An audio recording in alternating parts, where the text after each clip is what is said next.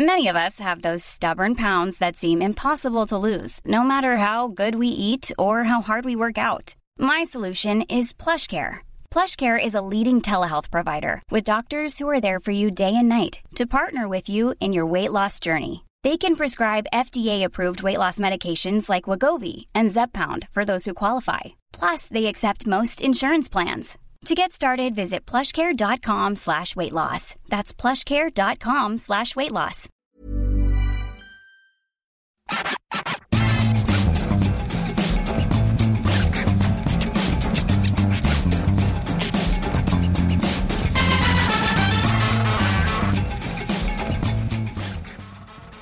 Bonjour à tous et bienvenue dans le FC Stream Team. Je suis Martin Mosnier, journaliste à Eurosport. Et comme chaque jour ou presque de cette Coupe du Monde, je suis accompagné de l'homme que je vois plus souvent que ma femme et mes enfants en ce moment.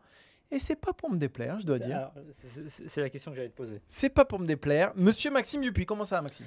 Ben, Martin, ça va Et on voit qu'on est un peu dans un entre-deux. C'est-à-dire qu'on n'est plus vraiment dans la phase de poule et on n'est pas encore dans les huitièmes. Donc je suis sur un, un entre-deux, j'ai envie de dire aujourd'hui. T'es ni bon ni mauvais, ce que t'es en train de me dire Ah bah ça, c'est- on verra à la fin. Mais c'est vrai que c'est c'est Bah, Déjà, toujours, si t'es pas mauvais, c'est une, C'est- c'est une vraie progression par rapport. c'est toujours un goût bizarre le match des, des coiffeurs Ouais. parce que bon, il est important pour la Tunisie, pour l'équipe de France. Il est, il est presque moins important pour l'équipe de France qu'il y a 4 ans parce que euh, la première place pouvait sauter.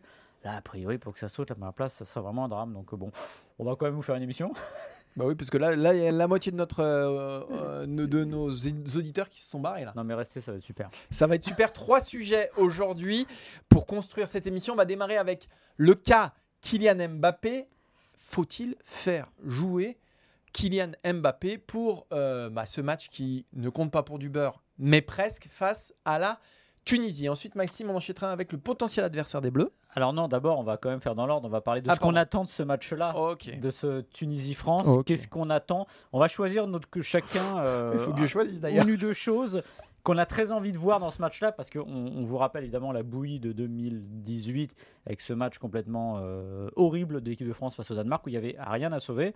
On aimerait bien quand même passer une meilleure après-midi, donc euh, au moins qu'il se passe quelque chose. On va donc choisir ce qui nous plaît le plus. C'est vrai. Et on finira avec euh, le potentiel adversaire pour les huitièmes de finale euh, et bah, de la Coupe du Monde, tout simplement. Et bah, il y a quatre adversaires que la France Ouais. peut encore jouer l'Arabie Saoudite, le Mexique, la Pologne et l'Argentine Parce de que- Lionel Messi. C'est le flou absolu et je pense que c'est une première depuis ces phases de groupe à 8 qu'il n'y a que trois équipes à 6 points après deux journées. La France, le Portugal et le Brésil. Allez, on va démarrer avec Kylian Mbappé. Donc, faut-il faire jouer Kylian Mbappé face à la Tunisie? Les données sont simples. D'un côté, on a un, jou- un joueur qui marche sur tout depuis le début de cette Coupe du Monde et en particulier sur la compétition dont il est, à l'heure où on parle encore, le meilleur euh, buteur. Et de l'autre côté, on a un troisième match de poule sans enjeu majeur pour l'équipe de France qui est déjà qualifiée et dont la première place est déjà quasiment assurée. Maxime, aligner Mbappé, est-ce bien raisonnable?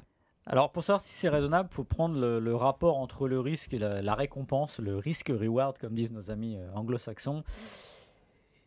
Et si je pèse les deux, je me dis qu'il y a quand même plus de risques que de récompense. C'est-à-dire la récompense, quelle serait-elle pour l'équipe de France que euh, Mbappé fasse un bon match, qu'il marque un ou deux buts, que l'équipe de France gagne face à la Tunisie grâce à Mbappé? Ok, c'est très bien. Le risque maximum, c'est que Mbappé ait un souci sur le match. Euh, alors on parle d'une blessure, ça peut être un carton. Imaginez qu'ils prennent un carton, voilà. C'est un carton gratuit qui serait euh, potentiellement dommageable puisque les cartons sont remis à zéro euh, après les quarts de finale, donc très loin. En fait, ce que je veux dire par là, c'est que je comprends l'état d'esprit de Kylian Mbappé. La question a été posée à Didier Deschamps d'ailleurs ce matin très, de manière très, euh, Franche. très franche et très bonne par un confrère de l'équipe qui a demandé à Didier Deschamps est-ce que vous préférez en gros préserver son ego ou son état physique C'est exactement ça. C'est-à-dire que Mbappé, oui, il a envie de jouer, oui, il a envie de marquer, oui, il a envie d'être meilleur buteur. Il fait partie de cette génération de, de d'attaquants gloutons, de joueurs qui veulent être de tous les combats. Or, bah, le boulot de Didier Deschamps, pour moi, c'est de dire à Kylian Mbappé non, t'as pas besoin d'être de, de tous les combats, parce qu'il y en a un qui dépasse tous les autres, c'est être champion du monde. Prends pas de risques, repose-toi, et tu auras le temps de les mettre tes buts de toute façon, parce que la meilleure, le meilleur argument, c'est d'aller loin pour marquer des buts. Et euh, si l'équipe de France va loin, il aura sûrement d'autres occasions de marquer des buts. Donc moi, je pense que la meilleure solution serait de le laisser de côté demain, tranquillement sur le banc. Et en plus, ça fait jouer les copains. Je suis pas d'accord avec ça parce que je pense qu'en laissant sur le banc, euh, Didier Deschamps pourrait se créer un problème qui aujourd'hui n'existe pas et dont on peut très facilement se passer. Kylian Mbappé aujourd'hui est surpuissant, il est pas plus gros que cette équipe de France, mais en tout cas c'est le leader incontesté, incontestable euh, de ces Bleus. Et si tu le mets sur le banc, tu vas froisser son ego, ce que Didier Deschamps finalement a dit dans sa déclaration, puisqu'il a aussi dit que tout le monde avait envie de jouer et de démarrer, euh, sous-entendu, il a envie lui aussi de démarrer. Et c'est un joueur de toute façon dans ces cas-là qui est difficile à contrôler, Kylian Mbappé. Euh, il ne pourrait pas faire entendre raison à son joueur, Didier Deschamps. Donc, euh, pour le laisser dans les meilleures dispositions, pour aussi qu'il ait toujours le goût du sang dans la bouche, je pense que c'est très intéressant, voire primordial, de le laisser sur le terrain. Évidemment, il y a le risque de la blessure, évidemment, il y a le risque du carton. Mais Kylian Mbappé, de toute façon, n'est pas un joueur qui joue avec le frein à main. On ne peut pas le freiner, on ne peut pas le brider parce que c'est sa personnalité, parce qu'il est comme ça. Lui, il a besoin d'occasions, il a besoin de plein d'occasions pour marquer. Il a besoin de jouer, donc laissons-le jouer. La France a trop besoin de lui. Ouais, même pas. Ouais, elle a besoin de lui plus tard. Euh, en fait, le problème que tu décris, c'est un problème qui ne devrait pas avoir lieu d'être. C'est-à-dire que. Oui, mais c'est comme ça, il est comme ça. Oui, mais bon, euh, Didier Deschamps, il sait aussi comment ça fonctionne. Et Didier Deschamps, enfin, peut-être que Didier, Didier Deschamps est convaincu qu'il faut faire jouer Mbappé et qu'il le fera en son âme et conscience. Mais je vous laisse imaginer euh, ce qui arriverait si demain, euh, vous voyez, ce que je ne souhaite évidemment pas, au bout d'une heure, Mbappé qui tient la cuisse, par exemple. Voilà. Bon, faudrait vraiment pas hard pot parce qu'en plus, c'est un joueur qui ne se blesse pas. Donc ce serait vraiment pas de peau. Mais ce que je veux dire par là, c'est que. Mais ça, c'est le haut niveau. Ce que je veux dire, c'est que le haut niveau, c'est de faire tourner aussi des équipes de quoi. Enfin, euh, tu pourrais me dire, oui, mais Griezmann va jouer. Oui, mais Varane va jouer. À la rigueur, le, ce que je pourrais rapprocher du cas Mbappé, potentiellement, Varane, je pense que c'est bien de le faire jouer parce qu'il a besoin de temps de jeu. Il a très peu joué depuis. Euh, c'est risqué aussi. Hein. Mais c'est plus risqué qu'Mbappé pour moi. Ouais, mais est-ce que ce serait en phase de reprise Est-ce que ce serait plus dommageable euh, je ne sais pas. De toute façon, ça ne peut pas être plus dommageable que Mbappé, puisque c'est Mbappé qui tient cette équipe sur son dos. Alors oui, il y, a, Griezmann qui a une importance phénoménale, mais, je pense que c'est pas bien de dire ça parce que. Oui, mais aujourd'hui, on est tous les deux persuadés que l'équipe de France n'ira pas loin euh, si Mbappé ne fait pas un grand tournoi. Or, elle peut aller loin si d'autres font un moins bon tournoi. Euh, Mbappé, il a montré sur ses deux premiers matchs. Pas tous. Mais oui, oui. Mbappé, il a montré quand même sur ses deux premiers matchs que c'était lui qui était au centre de tout dans cette équipe de France. Et, que rarement l'équipe de France avait été aussi dépendante d'une individualité, en tout cas sous Didier Deschamps, ça n'a sans doute jamais existé. Mais le mettre, la mettre de côté pour un troisième match, fut-il moins important ou moins crucial que les autres, pour moi, c'est prendre le risque, ben, un, que la machine, quelque part, euh, se perde en route, et deux, de créer un conflit là où tout pourrait passer crème. Alors, s'il si, crée un conflit grâce à, cause de ça, il dit bien si, parce qu'on n'est pas dans la tête de Kylian Mbappé. Bien sûr. C'est vraiment très Mais dommageable. On le bonhomme quand même. Et perdre, le perdre euh, comme ça, bah, je me dis que c'est. J'imagine que le but premier de Kylian Mbappé, c'est d'être champion du monde. Oui. Et d'être ballon d'or et d'être meilleur buteur. Voilà, bah oui, mais sauf que. Et tout ça, ça compte. Je pense que s'il demande à Messi d'échanger un ballon d'or contre une Coupe du Monde, il lui dira Toi, Kylian, t'en as gagné une, c'est déjà pas mal. Enfin, c'est pas que déjà pas mal, c'est que c'est fantastique. Voilà.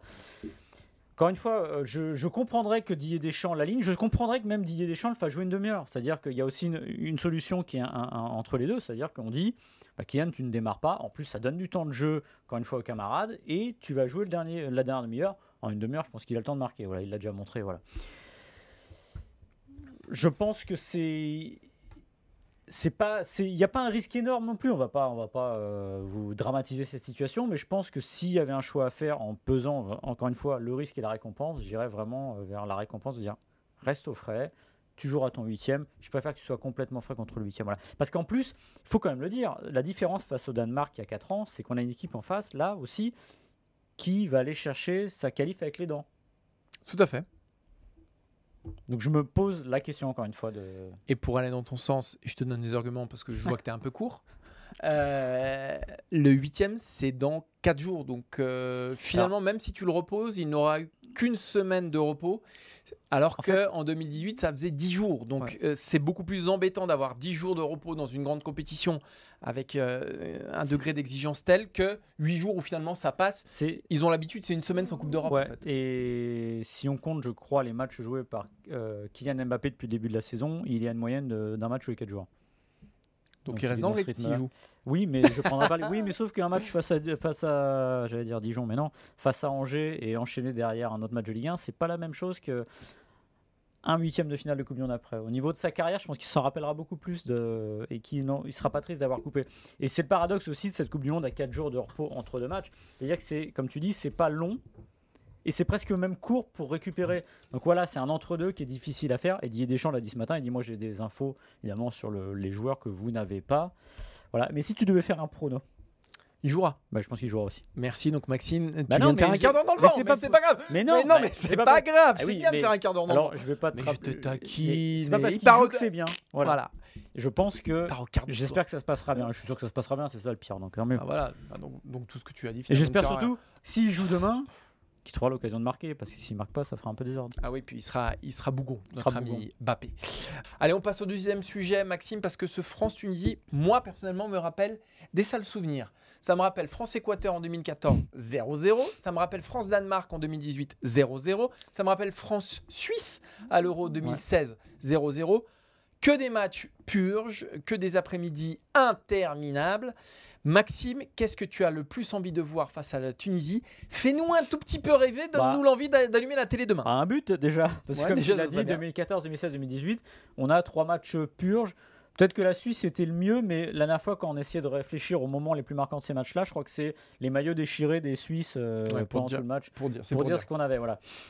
Didier Deschamps, je pense qu'il s'en fout clairement. euh, voilà, ça avance. Et euh, pour en avoir parlé avec une, euh, une personne du staff il y a quelques années après France-Danemark, il disait Bah oui, enfin, en gros, on n'espérait pas mieux, on n'attendait pas forcément mieux. Et finalement, les perdants là-dedans, ce n'est pas l'équipe, c'est les joueurs. Parce que les joueurs qui jouent ne sont pas bons et ne se donnent pas une chance de.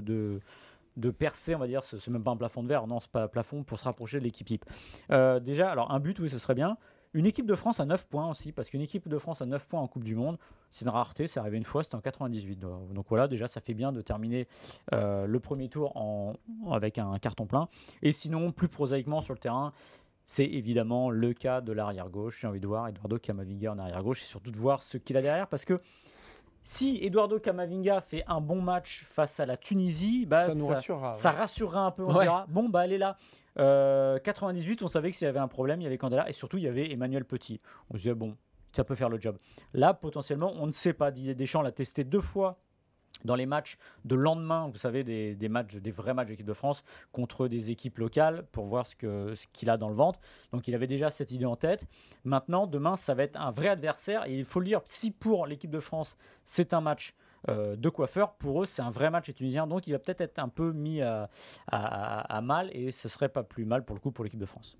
Moi, ce que j'ai envie de voir, pour la première fois presque dans un grand tournoi de l'équipe de France, j'ai envie de voir des remplaçants au niveau des titulaires. Ça n'était pas le cas euh, en 2016, ça n'était pas le cas en 2018, c'était encore moins le cas en 2021, c'est-à-dire qu'on avait quand même des équipes type et derrière personne, pas de 12e homme, pas de Mm. 13e homme, il y avait un gouffre. Moi je veux, et demain je compte en particulier sur un joueur qui est Kingsley Coman, j'ai envie que, que ces remplaçants euh, donnent des sueurs froides aux titulaires. Mm. En 2018, il y avait un gouffre. Enfin, souvenez-vous, tous ceux qui rentrent en jeu, Dembélé, les Fekir, les Tolisso. Alors, sauf Nzonzi en finale, Mm. qui pour le coup fait une bonne fin de finale, mais sinon, les remplaçants n'ont globalement servi à rien et n'ont jamais été décisifs dans un match. Prenez euh, 2016, c'était pareil avec les Martial, avec les Kingsley Coman, avec les Gignac. Alors, ça s'est joué à un poteau pour Gignac, mais voilà. Il n'y a qu'en 2014 où Griezmann rentrait en jeu et apportait des choses, mais bon, Griezmann euh, est, Oui. par la suite devenu titulaire.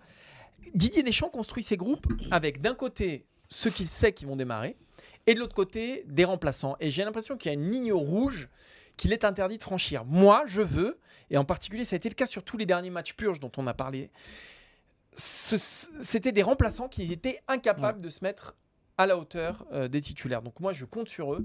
Alors, il y en a sur... Voilà, Eduardo Camavinga, ça va peut-être être un peu plus compliqué que les autres, mais Coman, par exemple, montre que tu es une vraie alternative à Ousmane Dembélé, montre que tu peux peser enfin sur un tournoi international avec l'équipe de France, et qu'on ait de nouvelles cordes à notre arc, parce que quand je vois le banc du Brésil, ce qu'il apporte chaque fois, les 25 dernières minutes de l'équipe du Brésil, et le banc de l'équipe de France, et ben je me dis que si on, arrive contre eux en finale, ce serait pas mal d'avoir des solutions sur le banc de touche. Non, parce qu'en plus, si l'aventure collective est formidable comme en 2018 où toute l'équipe va au bout, je peux pas croire que les remplaçants aient pas au fond d'eux l'envie de jouer un petit rôle. Voilà. Et encore une fois, s'ils ne sont pas bons demain, c'est pas l'équipe de France qui est perdante. C'est pas un problème parce qu'on Non, les parce que reverrait finalement, pas. il ouais, y a l'équipe Voilà. type qui tient la Et- route. Et Varane a très bien, euh, a très bien résumé ça euh, en conférence de presse dimanche. où il expliquait que bah, le but, c'est évidemment de donner du temps de jeu aux autres, mais c'est de rappeler aussi quand même qu'il y a la concurrence, elle est là derrière. C'est-à-dire que si t'es pas bon, le cas Pavard-Koundé est là aussi pour le rappeler. Pavard n'a pas été bon au premier match, il est sorti, Koundé est rentré, Koundé a fait le job. Là, Pavard, faut qu'il prenne ça comme une chance de, de re- regagner en crédibilité et de mettre un peu des nœuds dans le cerveau de Didier Deschamps. Pour lui, pour l'équipe aussi, parce que ça poussera aussi Koundé à aller plus loin. Tu le dis pour Coman. Dembélé a été très bon, mais possiblement, c'est aussi faire ça, de pousser.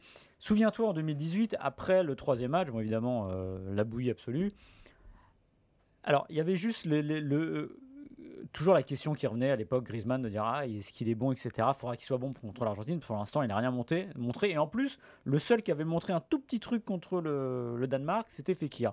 Mais pour le reste, et encore, on ne croyait pas tellement que Griezmann allait sortir, c'est-à-dire qu'il y avait aucun suspense. C'est-à-dire que l'équipe était déjà faite au sortir du match contre le Pérou. C'est-à-dire que vu qu'il s'était rien passé, Sidibé avait joué. Sidibé, c'était quand même le titulaire potentiel. Pavard était venu lui prendre la place. Mais si Sidibé avait été très bon contre le Danemark, peut-être qu'on se serait dit bon, bah oui, bah Sidibé, finalement, il montre ce qu'il était capable de montrer. C'est ça aussi qu'on attend d'eux. Et, et demain, tout le côté droit, Pavard-Coman, c'était finalement un, un duo dont on aurait pu se dire Oui, qu'il bah démarrait la Coupe Bah du oui. Monde. Donc vraiment, ce côté droit, j'insiste, c'est à eux de montrer bah, qu'ils ne sont pas Mm. morts et surtout bah, qu'ils vont pas se contenter d'un rôle de remplaçant. Quand on est Benjamin Pavard et Kingsley Coman, quand on est titulaire dans l'un des plus grands clubs du monde, en l'occurrence au Bayern Munich, et ben on se doit de pousser Dembélé et Koundé euh, bah, dans leur retranchement. Surtout Koundé, il a fait un bon match. Mais Enfin bon, c'est pas non plus.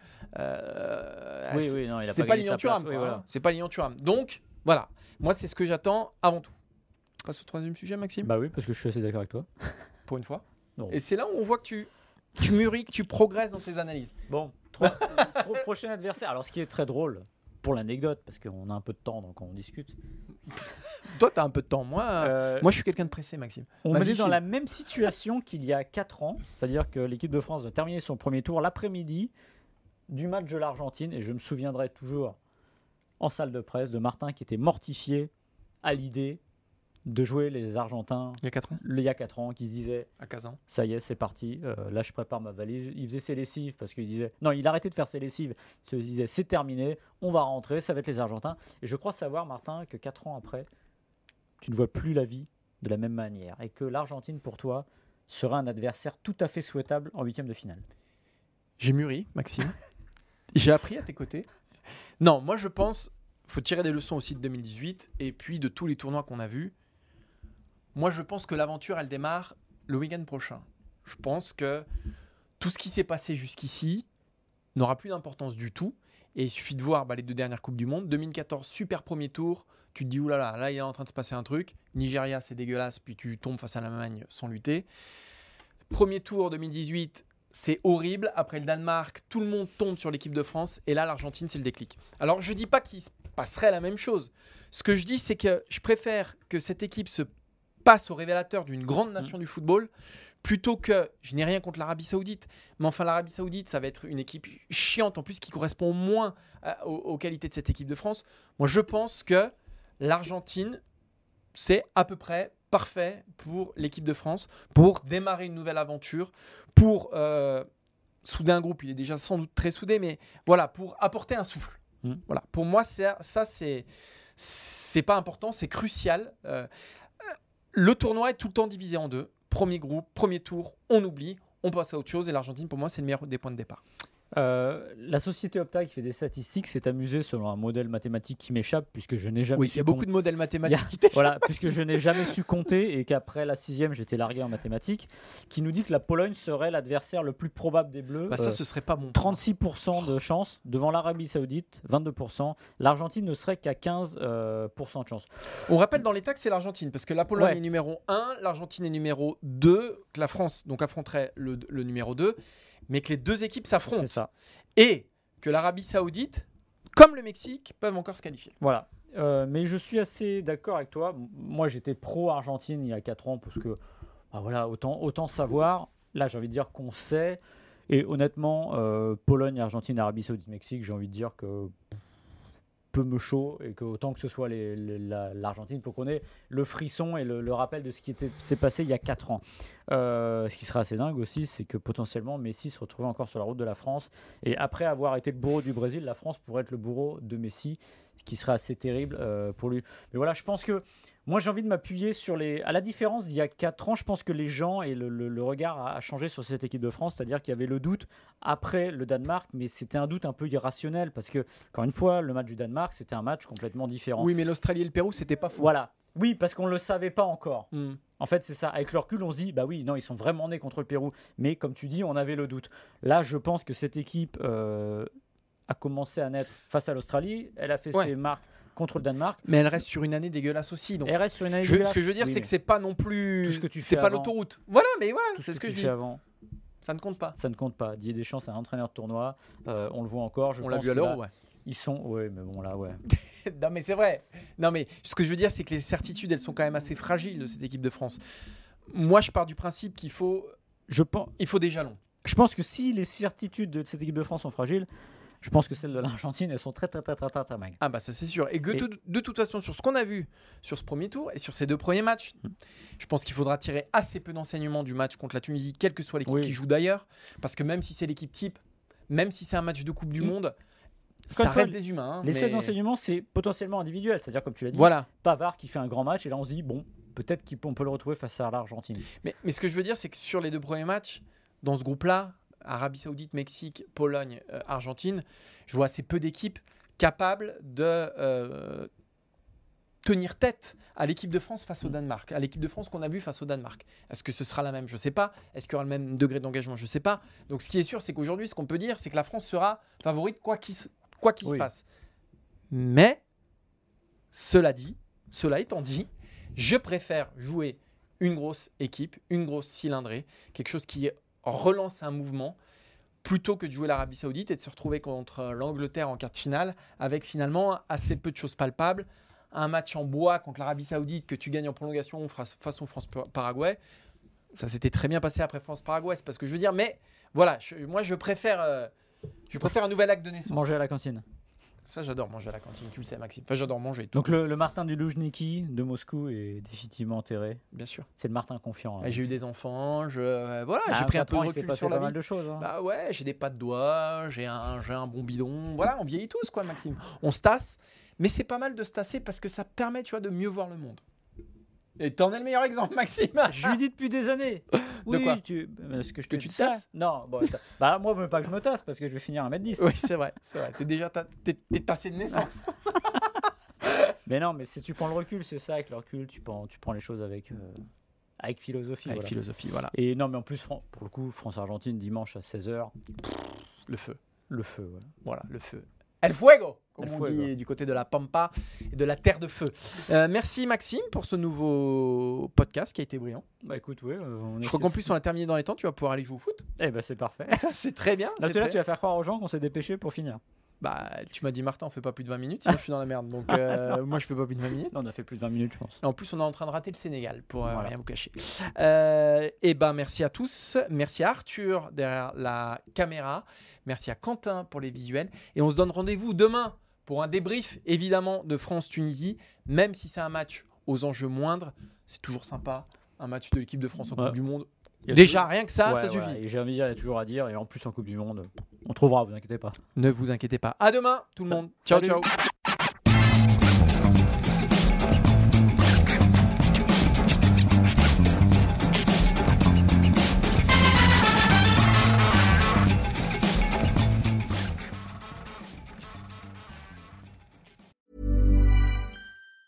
Planning for your next trip?